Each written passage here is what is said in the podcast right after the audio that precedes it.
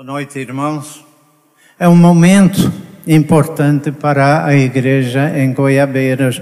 Como falei na semana passada, o aniversário é um momento que deve levar a igreja à, reflexão. Qual a direção é, futuro para, para a igreja aqui em Goiabeiras? Eu tinha cinco oportunidades, perdi a, a primeira mas como é, podem ver é, no, no slide, tem cinco setas, né? Mas é, já perdemos uma, uma seta, né? Não, eu vou estar na, na terrinha em, em setembro, né?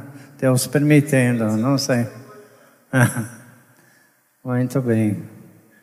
É, essa gente tem uma tradução diferente né, da minha, né? A minha diz, eis aí o herdeiro, vamos matá-lo, né? Eles aí, aí vem o velho, vamos matá-lo, né? É. Mas na semana passada nós falamos de uma direção que esta igreja deve tomar. Caleb, ele indicou que como igreja nós devemos avançar, prosseguir ir para a frente, até subir. Né? E hoje à noite eu, eu gostaria de, de ir em outra é, direção.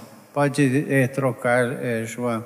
Eu convido aos irmãos a, a lerem comigo na profecia de Jeremias, capítulo 18.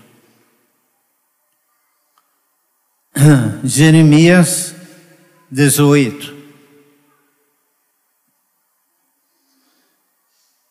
A partir do, do primeiro eh, versículo, diz a palavra de Deus, a palavra do Senhor que veio a Jeremias dizendo: Levanta-te. E aqui temos a direção. Qual a direção?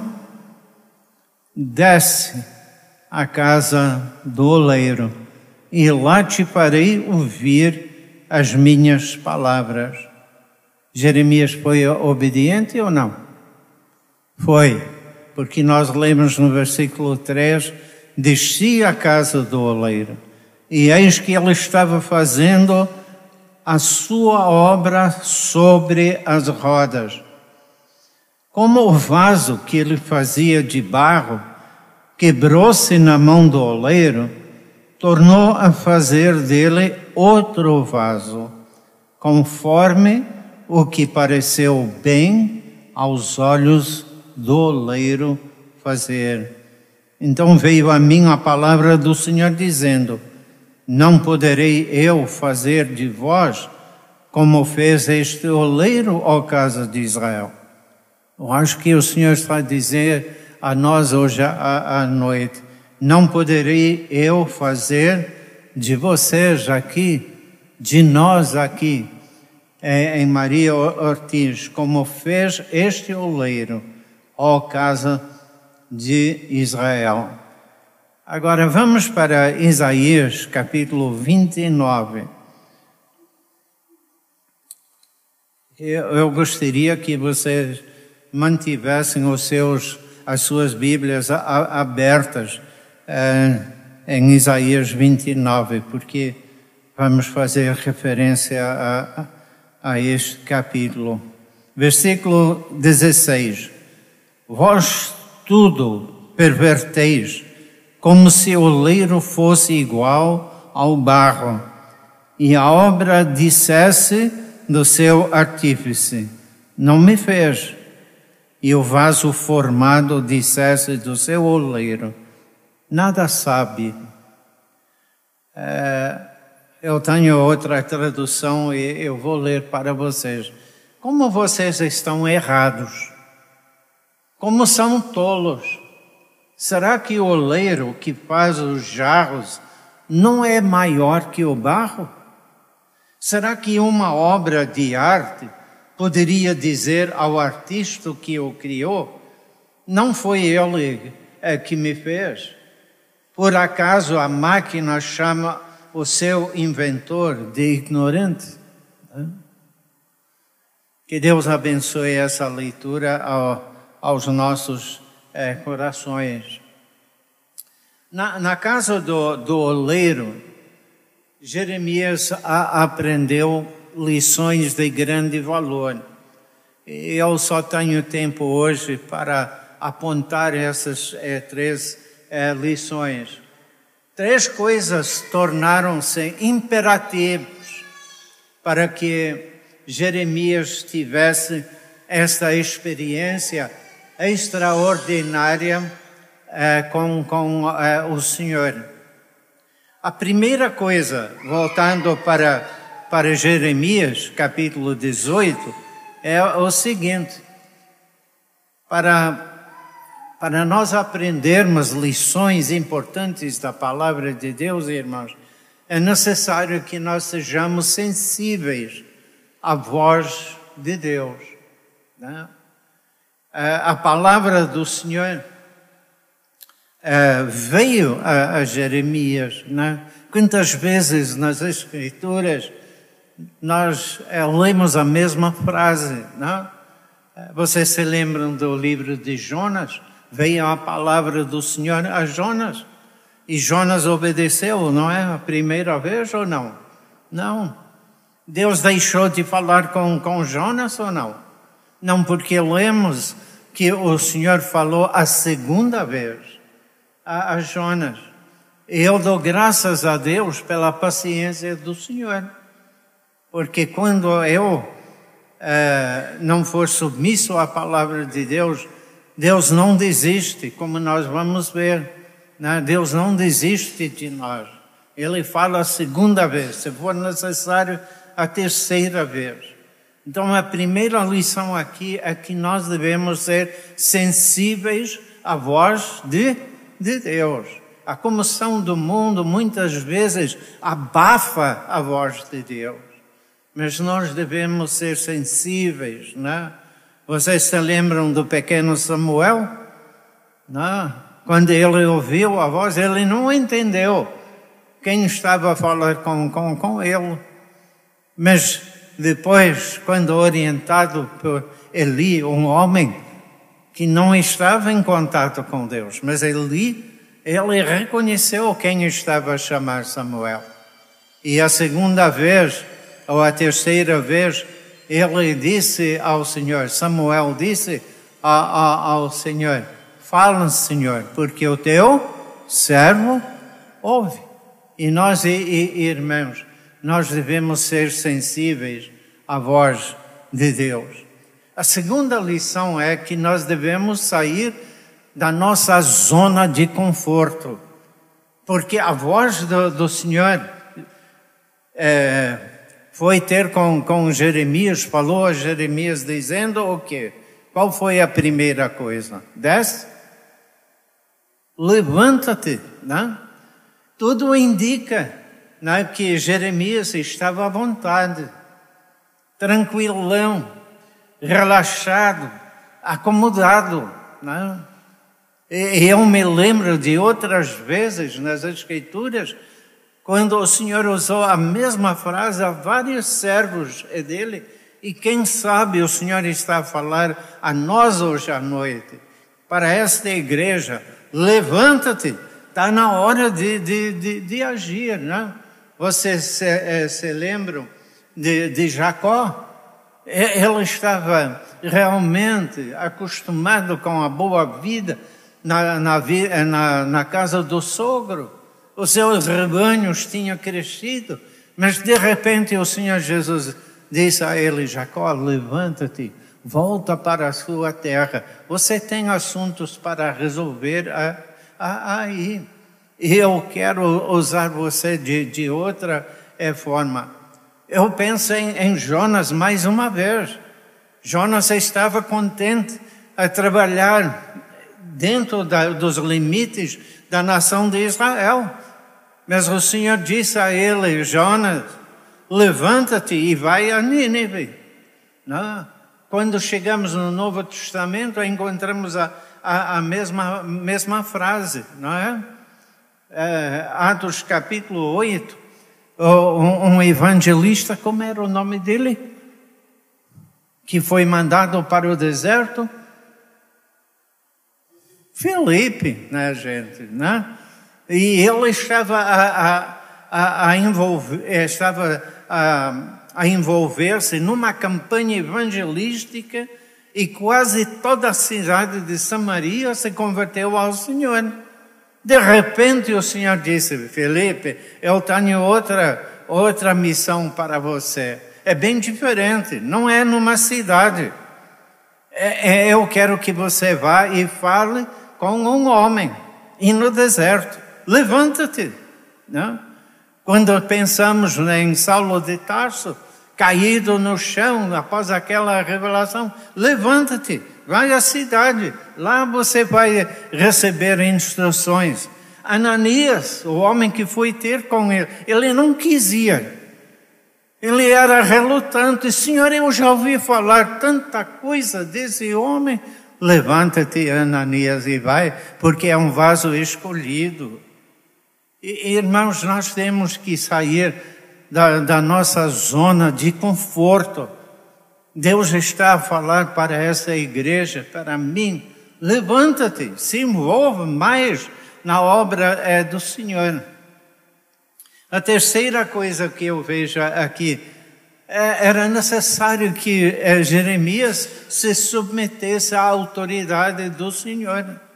Jeremias, eu não estou mandando você numa missão gloriosa para uma conferência com centenas eh, de pessoas.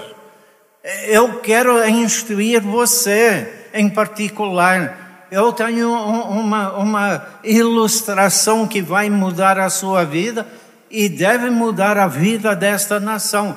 Desce aonde? A casa do, do, do oleiro.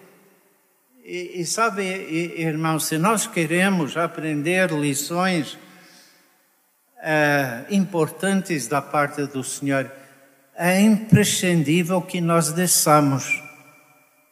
O que é que eu quero dizer com isso? Que nós sejamos humildes, irmãos, obedecermos. Sim, Senhor, o Senhor quer falar comigo e, Senhor, eu estou pronto para, para ouvir. Agora, o pano de fundo, eu não quero demorar muito aqui, é, mas o pano de fundo é, deste, deste versículo é de bastante interesse. É, de vez em quando, Jeremias fala à nação de Israel, mas na maioria das vezes, Jeremias dirige a sua mensagem ou a mensagem de Deus a outra parte da nação a, a ajudar. E o povo de Deus é interessante, né? Há uns meses atrás eu, eu, eu terminei um, um, estudo, levou uns dois anos para completar o estudo em, em Jeremias. Mas é evidente, lendo este livro, que o povo de Israel ressentiu-se do governo de Deus sobre a, a nação, até chegaram a rejeitar o Deus vivo.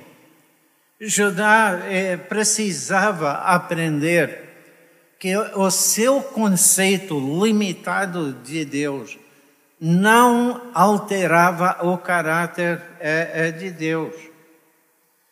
E o seu conceito errado de Deus não afetava em nada a competência de Deus para governar eh, os povos.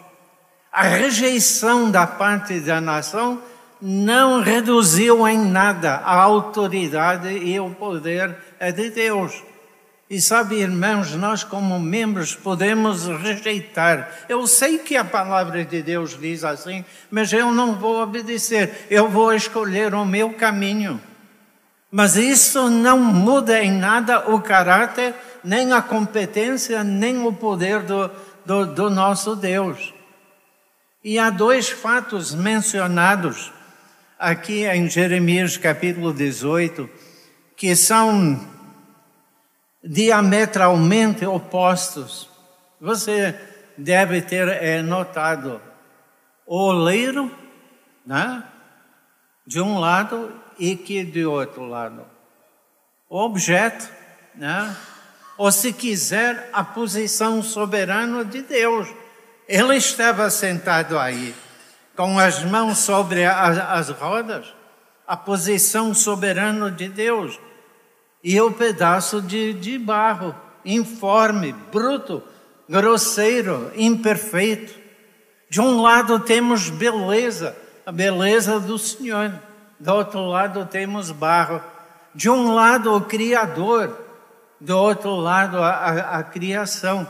Que distância, gente, entre é, é, é, o Senhor e o barro. E aqui temos a grandeza de Deus. E irmãos, eu gostaria que o estudo hoje à noite impressionasse a, a, a nossa alma, o nosso espírito com a grandeza de Deus. Mas por outro lado, vemos a baixeza do barro. E nós não devemos esquecer o fato, irmãos, que nós não fomos feitos de ouro. Fomos feitos de quê? O barro. Pode mudar, eh, João, por favor? Aqui nós vemos, eh, irmãos, em Jeremias capítulo 29, eh, ele diz no, no primeiro versículo de Ariel, Ariel, a cidade onde Deus acampou. Acrescentei ano a ano e sucedem-se as festas. Contudo, porém a Ariel em aperto e haverá pranto e tristeza. Ela será para mim como Ariel, porque te cercarei com o meu arraial e te sitiarei com baluartes e levantarei trincheiras contra, contra ti. Deus não ficou ah, assim um observador desinteressado lá no céu. Nós vemos que Deus disse: Eu não posso permitir que esta condição continue. E nós vemos aqui a disciplina de Deus. O povo não buscava Deus, mas Deus não deixou de buscar o seu povo. E Deus usa todos os meios, irmãos, para recuperar o seu povo. Se nós não estamos interessados na recuperação desta igreja, pode crer que Deus está. Deus está muito interessado. Pode ser que você, meu irmão, minha irmã, encontre-se entre os escombros de uma vida arruinada. Mas Deus não fica feliz por deixar você na miséria. Como devemos louvar a Deus? Porque Ele é paciente na procura dos seus filhos distantes. Segunda coisa que eu noto aqui eh, em Isaías 29, eu não vou tomar o tempo, vocês podem ler em, em, em casa. Mas, por exemplo, o versículo 5: E a multidão dos teus inimigos será como pó miúdo, e a multidão dos tiranos como a, a pragana que passa, e no momento repentino isso acontecerá. Do Senhor dos Exércitos serás visitado com trovões. Nós vemos aqui nesses versículos 5 a 10 não apenas a disciplina de Deus, mas a demonstração do seu poder.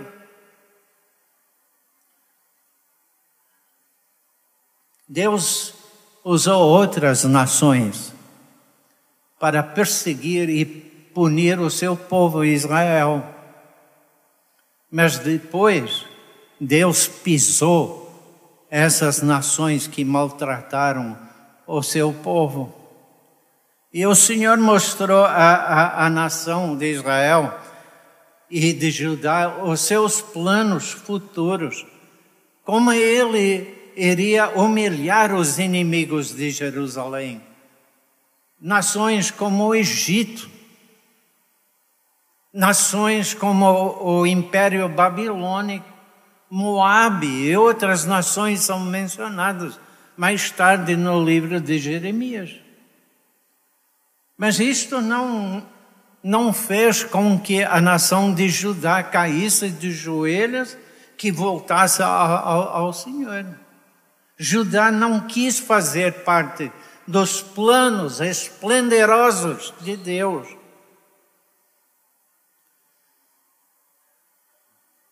Há crentes que andam longe do Senhor, sabem que Deus tem planeado um futuro glorioso para este, este universo e para nós.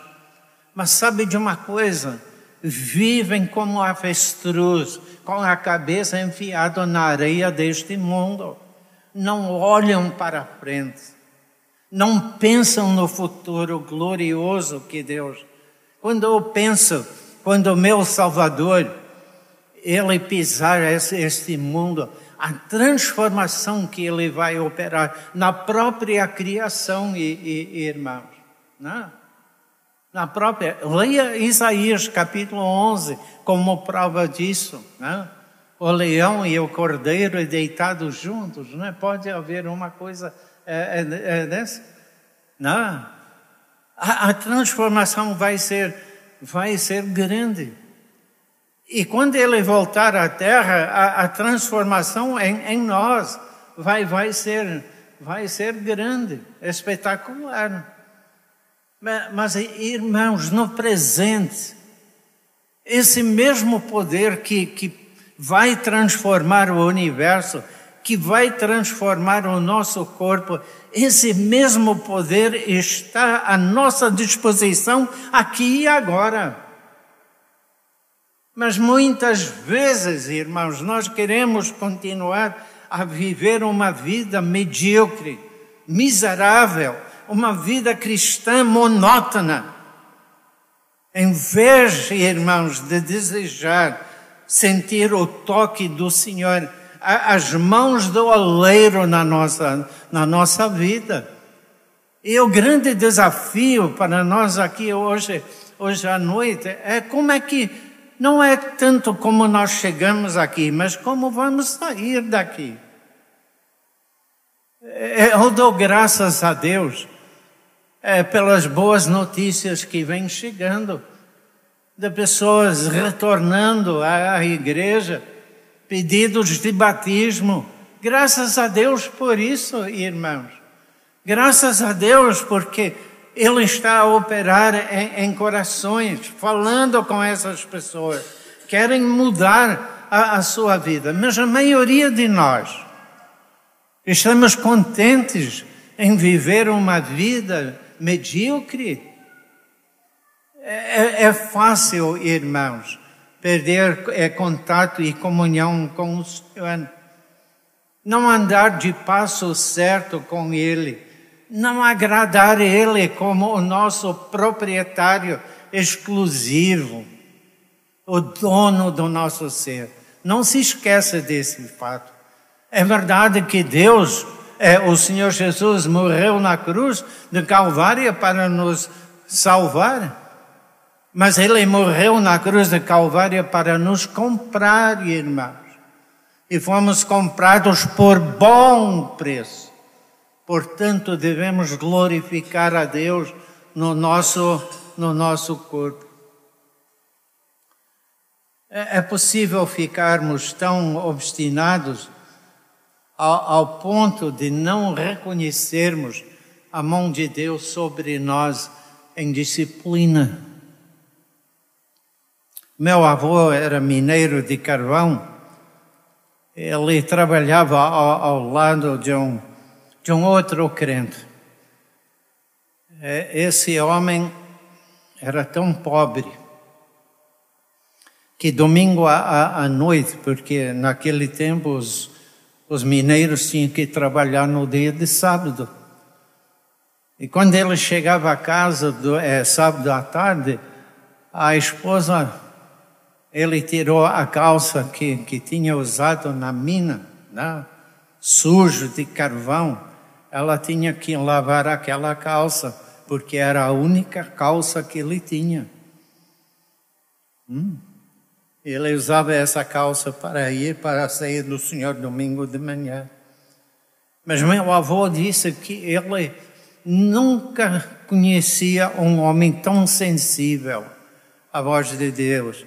Às vezes estavam a, a, a trabalhar lado ao lado e um pedaço de rocha um pedaço de carvão caiu na mão desse homem, ele parava E ele dizia assim: Senhor, para que isso?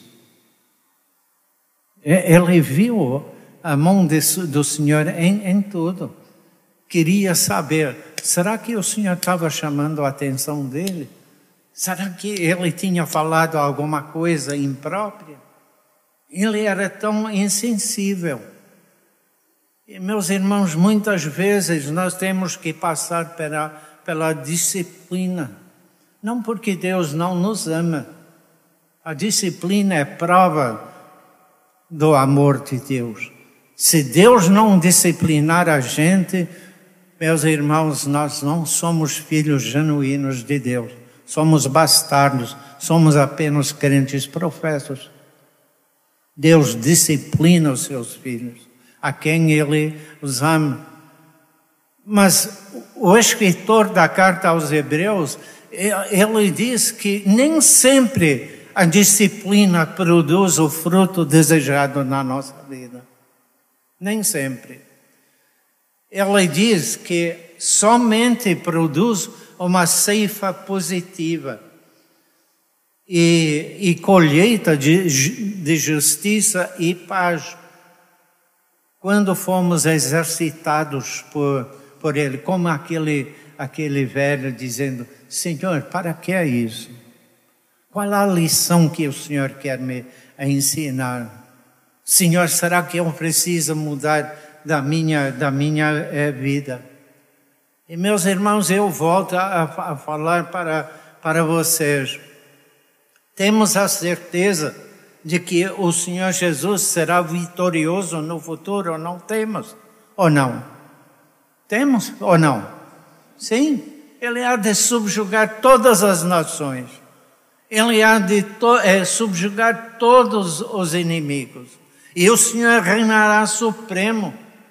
Basta falar de profecia e temos a plena convicção de que o Senhor será o grande conquistador, o soberano singular e supremo. Mas como é que isso deve nos ajudar no momento, irmãos? A, a, a tragédia é que muitos crentes não querem se render ao Senhor aqui. Esta vida, vida é minha, este nariz é meu eu é que vou uh, ditar as regras da minha vida. Eu é que vou escolher. As minhas decisões são minhas, não são feitas no, no, no céu. Então, irmãos, se o Senhor tem a capacidade de subjugar todos os inimigos, se Ele tem o poder de reinar supremo neste universo, não acham que ele tem esse direito aqui nesta igreja local? Vocês não acham que ele tem o direito de dirigir a minha vida, a, a sua vida? Ok, João, faz favor. O povo de Israel ofereceu duas desculpas. Volta para, para Isaías, por favor.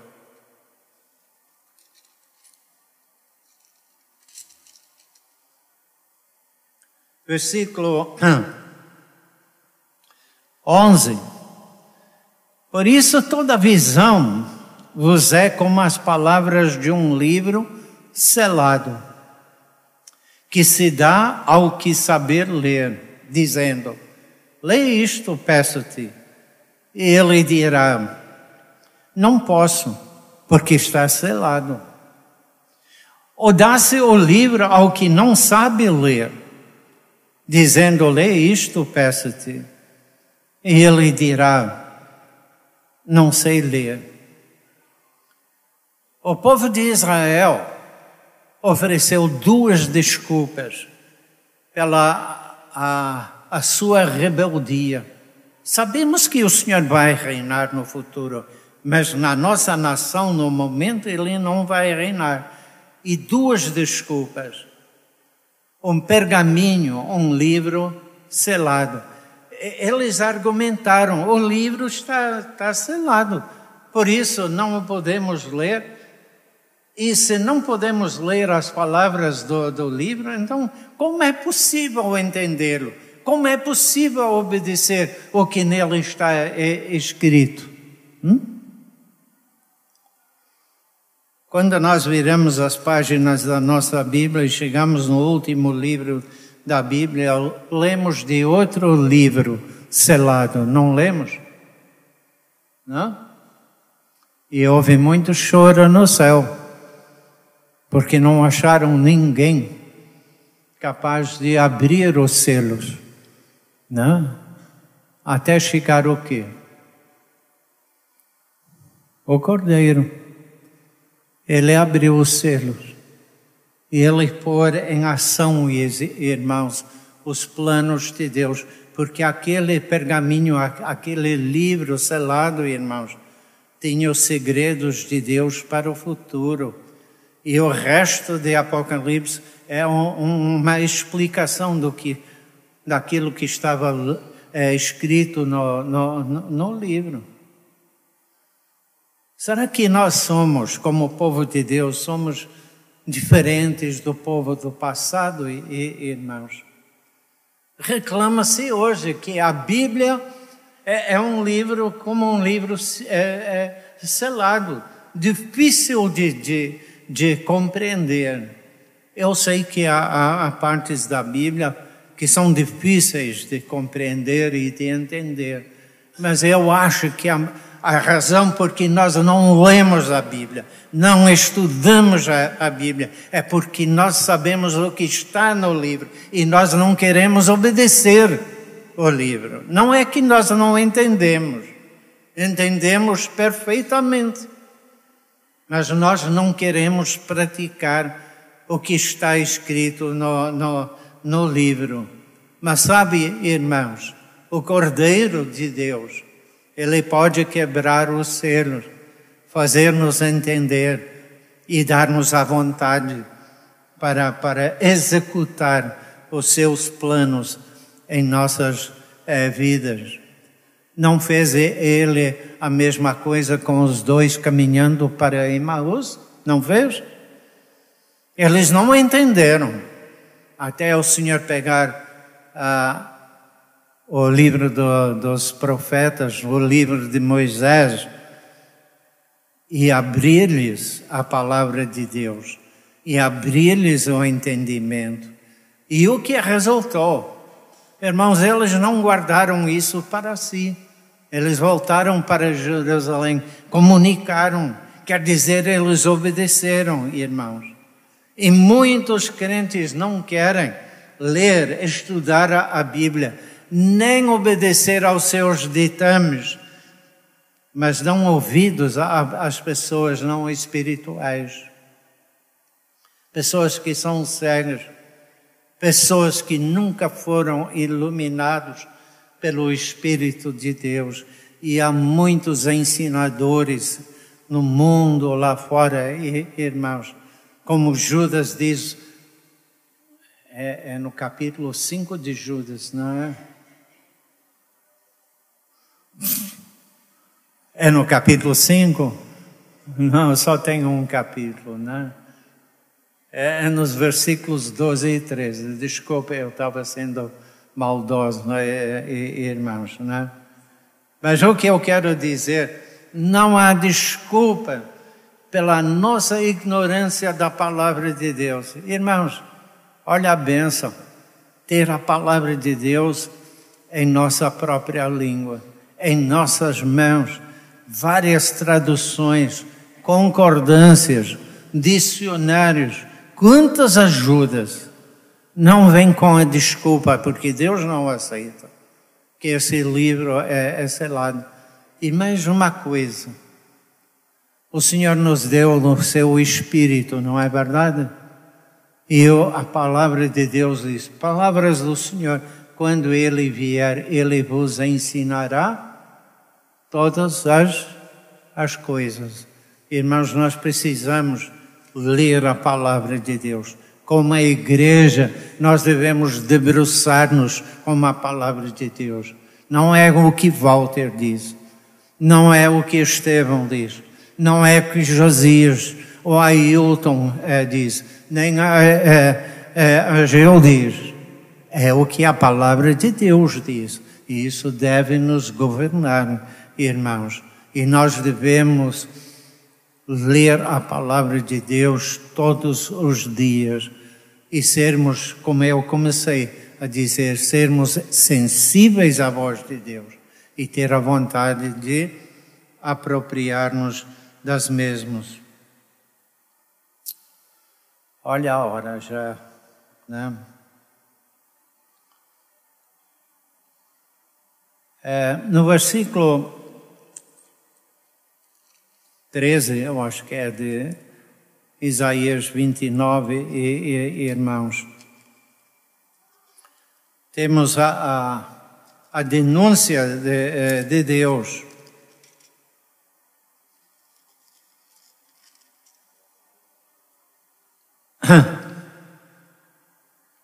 Versículo 13. Porque o Senhor disse: Pois que este povo se aproxima de mim, e com a sua boca e com seus lábios me honra, mas o seu coração se afasta para longe de mim, e o seu temor para comigo consiste só em mandamentos de homens em que foi instruído. Esse povo, o povo de Judá, irmãos, aproximava-se de Deus com palavras bonitas, com palavras floridas.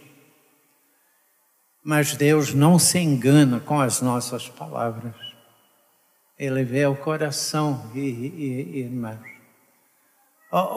Os seus louvores, as suas orações não passavam de sentimentos vazios, sentenças ocas né? para impressionar a, a Deus. Né? E, irmãos, a nossa oração, nós devemos orar do coração, devemos adorar do coração, e, irmãos. Não é para impressionar a, a Deus, mas sim para invocar o nome de Deus, para rogar as suas bênçãos sobre, sobre Deus. Você já teve a experiência de cantar um, um, um hino e depois de terminado tentar refletir, né? E lembrar as palavras que você cantou? Deixe-me fazer uma pergunta. Qual foi o primeiro corinho que cantamos aqui hoje à noite?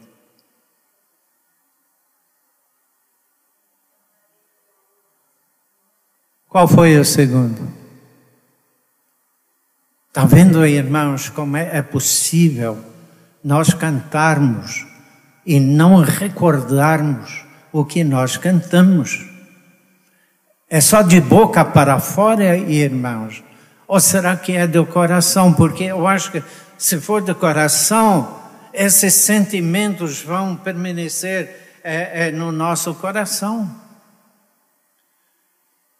Nós não devemos cantar palavras sem refletirmos na importância dessas palavras. E não se esquecer, irmãos, que não estamos aqui só para criar um som bonito, mas estamos a dirigir esses louvores a Deus. Cantarei teu louvor para sempre. E passamos o dia, irmãos, sem levantarmos a, a voz para para louvar ao Senhor, para agradecer ao Senhor. Deus não se engana, irmãos. A sua profissão, diz a, a, a, traz a, Bíblia viva, traz esta frase, já que a sua religião não passa de um monte de leis feitas por homens que aprendam de tanto repetir. Outra tradução traz estas palavras: honra-me apenas com tradições humanas aprendidas de cor. A religião, a adoração desse povo não passava de uma farsa, irmãos. A adoração não passava de um rito humano palavras aprendidas, decoradas como fazem os papagaios, frases corriqueiras, bem gastas e não sinceras ou de valor para Deus. Deus deseja adoração que vem do coração, que revela o nosso amor para com o Senhor. Sim, Ele quer que o adoremos em espírito e em verdade, isto é, em sintonia com Ele e com sinceridade do coração. Ok, João, faz favor. Eu tenho apenas cinco minutos. Não sei se vale a pena deixar para a semana que vem, porque ainda temos muito chão, né? Vamos avançar mais um ponto. O plano na mente de Deus, voltando para Jeremias 18, né? Descia a casa do oleiro e eis que ele estava fazendo a sua obra sobre as rodas. O oleiro tinha em mente um plano, irmãos. Ele queria transformar um pedaço de barro em algo bonito, em algo de valor. E da mesma maneira, Deus tinha um plano para a nação de, de Judá. Ele queria que fosse uma nação distinta, uma nação digna. O verbo formar aqui, acaso objeto formado, diz a, a nova versão internacional, indica algo premeditado, preconcebido. O plano existia na mente do oleiro antes que ele tomasse o barro em suas mãos. Foi algo traçado no coração do oleiro. Talvez seja o momento oportuno em que devemos olhar, irmãos, e considerar a nossa condição espiritual. Onde nós nos encontramos no plano do Senhor. Será que o plano do Senhor para a minha vida está a ser realizado? Hum? Será que nós sentimos diariamente as mãos do Senhor? do oleiro divino sobre as nossas eh, vidas. Será que Ele tem prazer, irmãos, em mostrar a nossa vida a, a outras pessoas? Será que, como Paulo fez em 1 Tessalonicenses, capítulo 1, e vocês estudaram isso há pouco tempo, Paulo diz: não é necessário que eu fale de vocês como a igreja, porque a sua fama já é conhecida por toda parte. Hum? Será que é assim com a igreja aqui em Maria Ortiz? Será que todos aqui na Grande Vitória sabem a qualidade espiritual desta igreja? É notória. O Senhor pode dizer a outros, como ele, o Senhor disse a respeito de, de Jó, e disse a Satanás: Já consideraste o meu servo Jó? Continuamos como material bruto, irmãos, ainda um pedaço de barro nas mãos do Senhor? Ou será que nós já permitimos que o Senhor fizesse do barro um vaso segundo o seu querer. Deus tinha planos para Isaías, não tinha? Hã? Profeta, sim, mas é, era apenas barro, irmãos. É, é, em Isaías capítulo 5, Isaías apontava o dedo para os outros e ai de vocês, ai de vocês, ai de vocês. Mas quando chegamos no capítulo 6, diante da, da excelência, da glória de Deus, da grandeza do Senhor. Ele diz: ai de mim, porque sou um homem de lábios impuros e eu vivo no meio de um povo impuro. E o que aconteceu? O anjo do Senhor voou, tomou brasas vivas e tocou os lábios. Ai, ai, ai, como dói. Como doeu. Mas Isaías, após isso, ele ouviu o Senhor: Isaías, eu vou te enviar. Eu vou colocar uma mensagem em sua boca. E Jeremias, o homem que escreveu essa profecia, né? ele disse: Sabe, Senhor, eu não sou digno de ser servo. Jeremias, antes que você fosse formado no ventre da sua mãe, eu te escolhi. Eu sei que o seu pai era sacerdote, mas o meu plano para a sua vida não é que você seja um sacerdote, mas um profeta. Meus irmãos, eu não sei se você já descobriu o plano de Deus para a sua vida. Mas Deus tem um plano. Jeremias não saiu da linha de produção da fábrica de, de Volkswagen lá em Belo Horizonte, não. Não, você sabe que os carros têm uma linha todos os, os carros de, da Fiat, na é, Uno, são, saem com toda a mesma, o mesmo estilo. Pode haver pequenas diferenças. Deus não produz o crente como assim. Você é especial para Deus. Você é diferente para Deus. E se você não exercer o seu ministério, você vai fazer muita falta para Deus e para esta igreja. Você, como disse o Senhor Ananias, vai, porque esse é um vaso escolhido. Eu tenho uma missão importante para ele. Meus irmãos, antes de vocês se converterem a Cristo, Deus tinha um plano, Deus te salvou, Deus te remiu, mas Ele quer que você faça parte do seu plano.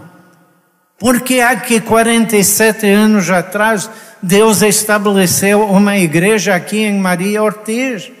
É porque Ele tinha planos para, para esta vida, é para esta igreja, irmãos.